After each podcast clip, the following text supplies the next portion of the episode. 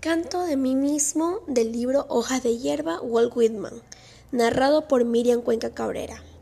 Yo me celebro y yo me canto, y todo cuanto es mío también es tuyo, porque no hay un átomo de mi cuerpo que no te pertenezca. Indolente y ocioso convido a mi alma, me dejo estar y miro un tallo de hierba de verano.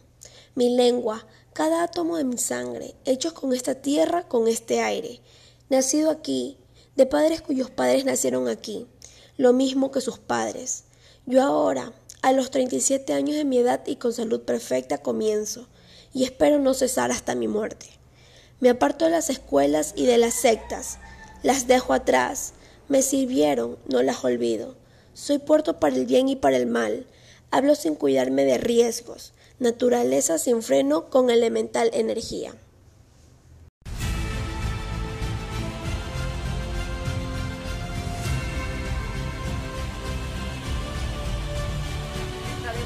Ecuador, Catalina Andramuño, ha confirmado el primer caso de coronavirus en el país. Se trata de una mujer de 70 años quien reside actualmente en España. Ya son más de 80 los casos registrados de coronavirus en España tras los nuevos contagios de este domingo en Madrid, Barcelona, País Vasco y Navarra. Un viejito mi mamá que está que se No viene ni la ambulancia, por favor, hagan atendero. A finales del 2019 se registró el inicio de un nuevo coronavirus denominado COVID-19 en Wuhan, China. El mismo que a través de acercamientos se fue prolongando de persona en persona, llegando a nivel mundial y causando la muerte a millones de personas.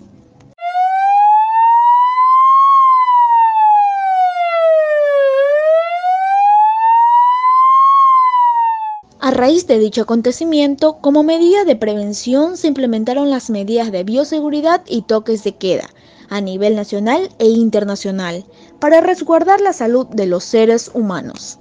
La frase quédate en casa se hizo viral y sobre todo se lo puso en práctica, provocando que solo se salga por necesidad o para abastecerse de alimentos o insumos médicos. Pero, ¿qué se hacía en ese tiempo que se ponía en práctica el quédate en casa? La mayor parte de la población empezaron a realizar actividades que nunca creían ni tenían planificadas realizar, como cocinar, poner en práctica tutoriales que visualizaban, manualidades o de la misma manera practicar lo que ya sabían y realizaban, pero ahora desde su hogar, creando y acomodando espacios para realizar ejercicios, cantar, bailar, grabar y muchas acciones más. Un poco más de un año después, se está comenzando a normalizar las cosas y actividades que antes se realizaban con más frecuencia. Los centros comerciales abrieron nuevamente sus puertas con todos los locales esperándonos. Los espacios recreativos de la misma manera. Y muchos campos de diversión más. Pero, ¿las personas se están arriesgando a ir junto a sus familiares donde podría ser el inicio de una nueva ola de contagios? Y si es así, ¿cómo hacen para evitar dicho episodio?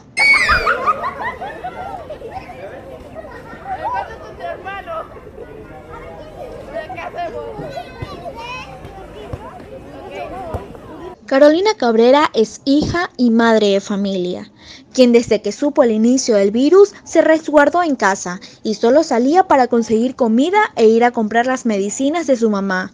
Sin embargo, sus hijos tienen uno y nueve años y nos comentó que su niña mayor se encontraba desesperada porque pasaba encerrada, ya que estaba acostumbrada a ir junto a su familia a entretenerse fuera de casa, mientras que le preocupaba la situación de su hijo menor, quien nunca había tenido contacto con niños de su misma edad, ni mucho menos conocía más lugares aparte de su casa.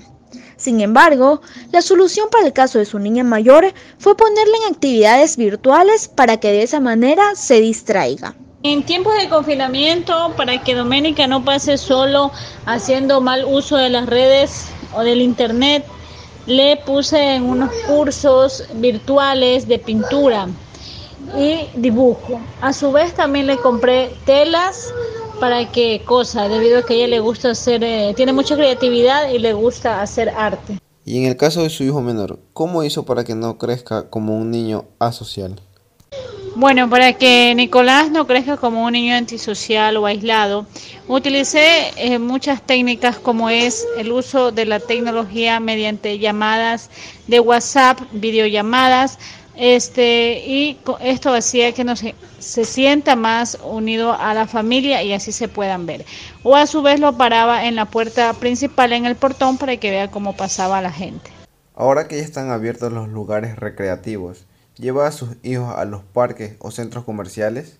Bueno, al principio de la pandemia no salíamos de casa, pero ahora ya ha pasado más de un año, mi hija mayor sí suele ir muy rara vez al centro comercial y mi hijo, él no, él aún no sale en vista de que uno puede utilizar las normas de bioseguridad, entonces no, no salen de la casa.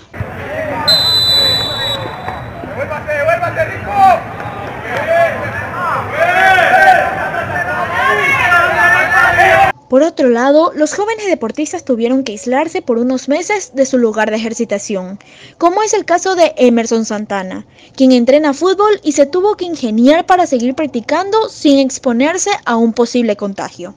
Primero, yo practiqué personalmente cerca de mi casa, solo manteniéndome físicamente y teniendo coordinación nada más. De ahí a lo que comenzó la pandemia, pues ya se habilitó para el, para el campeonato de segunda categoría y yo sí podía entrenar ya normalmente con el equipo teniendo las debidas precauciones.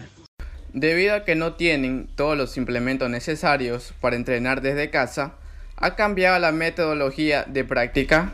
No, no creo que ha cambiado la metodología. Tú ya vienes trabajando eso de pequeño y ya cuando ya comienzas a ser juvenil, ya comienzas tú mismo a practicar y y dando todos los conocimientos que tenías de pequeño, nada más. O sea, es simplemente eso. No, no, no cambia nada, solo tienes que mantener tu ritmo y, y el físico, nada más. ¿Siente que es mejor entrenar en casa por la situación que estamos atravesando o en los espacios netamente creados para los deportistas? Obviamente, en los, en los espacios de entrenamiento.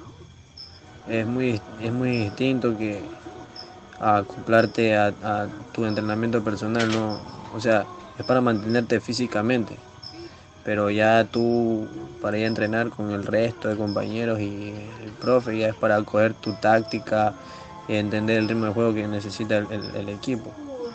Eh, obviamente es mejor entrenar en tu espacio de entrenamiento.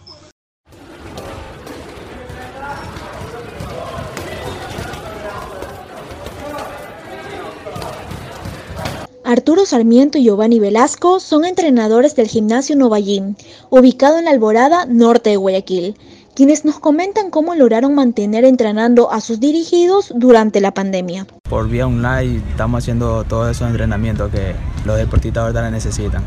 ¿Hay algún tipo de limitación en los entrenamientos por el tema de los aforos permitidos? Va a haber un aforo de 200 personas por hora más o menos hemos calculado unos 10 a 12 grupos. De 5 y media de la mañana que aperturamos a 7 y media de la mañana es el primer grupo. Y así se va separando hasta las 10 y media de la noche que cerramos. ¿Cree usted que hay diferencias en la forma de entrenar ahora en comparación con la que había antes de la pandemia?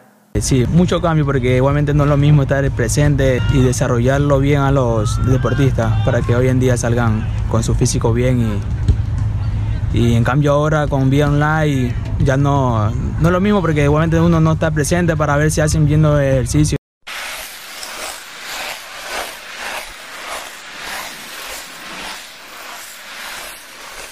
Michelle Mesías Lucas es una joven de 23 años que practica patinaje y trota en sus tiempos libres. Debido a la pandemia su rutina se vio afectada. Empezó a realizar sus actividades recreativas en casa y de vez en cuando salía a las calles. Desde muy temprano el patinaje fue su prioridad en la vida.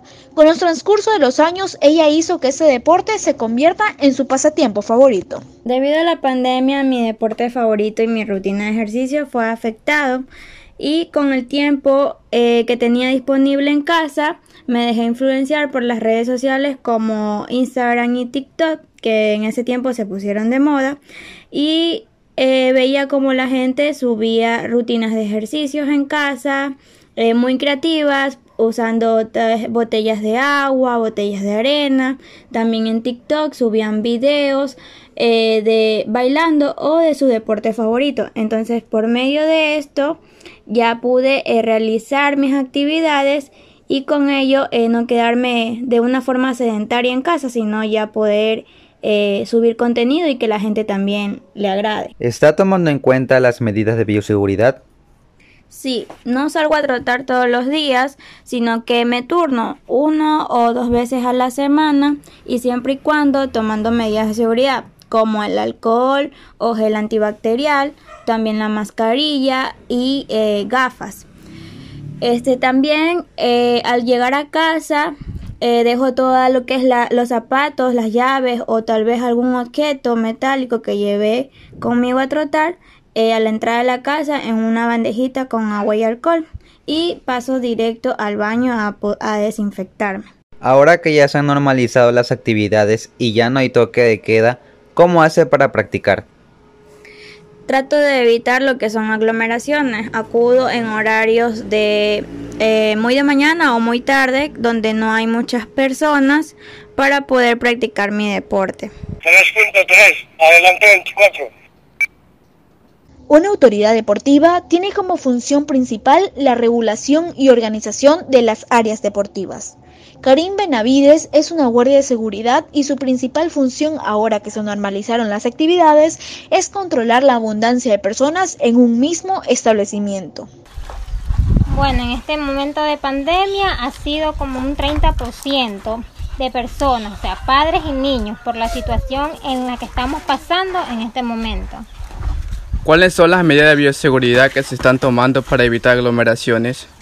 Las medidas de bioseguridad que estamos tomando cada compañero es que en cada puerta este, que las personas entren con las mascarillas correctamente, tomando temperatura, desinfectando a todas las personas que entran al establecimiento.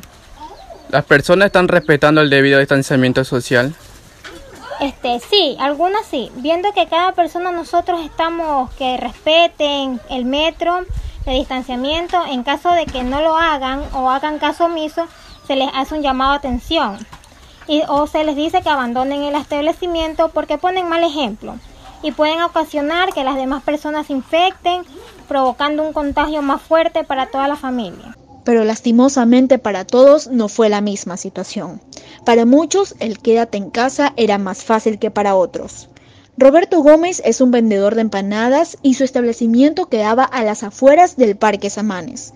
Gómez salía todos los días a trabajar desde muy temprano para llevar el sustento a su familia y a causa de la pandemia empezó a perder ganancias. yo por cuestión de pandemia que hubo en 2019, este, tuve que cerrar mi local porque las ventas fueron bajas. Este, yo vendía, vendía mi negocio 100 empanadas, 200 empanadas, por, hasta entregaba, pero por tiene pandemia se bajaron a 60, 70, entonces ya me quedaba toda la noche y ya no veía, eh, el flujo efectivo ya no lo veía bien. ¿Qué estrategias ha utilizado para adaptarse a esta nueva normalidad? Este, por cuestión de pandemia, lo que tuve que hacer por medio de tecnología y redes con amigos míos, publicar mis promociones de empanadas, tanto de empanadas de verde como de harina o de maíz, de trigo, de pollo, de carne, de camarón, de queso, de chancho, todo eso. Este, tuve que por Instagram, por TikTok, hacer videos, promocionar a la gente, crear volantes, hacer préstamos para decirle a la persona que cliente fijo que tenía que por cuestión de pandemia cerré mi local y por medio de Instagram y a domicilio estaba entregando las empanadas. ¿Considera usted que se necesitan muchos recursos para potenciar su negocio? Este, un 50-50, porque sí tenía, tenía un apoyo sumamente estable que era de mi familia y apoyo de compañeros, pero sí, realmente se necesita de dinero, se necesita para, para que yo venda mi negocio y nunca mi negocio se quiebre. Con el incremento de la pandemia, la mayoría de las actividades recreativas pasaron a una transformación necesaria, y es pasar de lo presencial a lo virtual. Y un año después, la mayoría de las personas se adaptaron a la nueva modalidad e incluso lo vieron como una mejoría, ya que podían hacer actividades sin importar desde dónde las emitan. No obstante, por la pandemia, la mayor parte de la población tuvo un descenso económico. Existieron muchos puestos de trabajo cerrados, calles sin vendedores ambulantes y emprendimientos llevados a la quiebra. La pandemia ha marcado sin duda un golpe bastante fuerte para el país y el mundo. Actividades recreativas a través de un dibujo, pintar, bailar, cocinar, hacer ejercicios e incluso coser forman parte de los entretenimientos y son varias las acciones que se fueron manejando a lo largo de la pandemia. Sin embargo, no todo se perdió.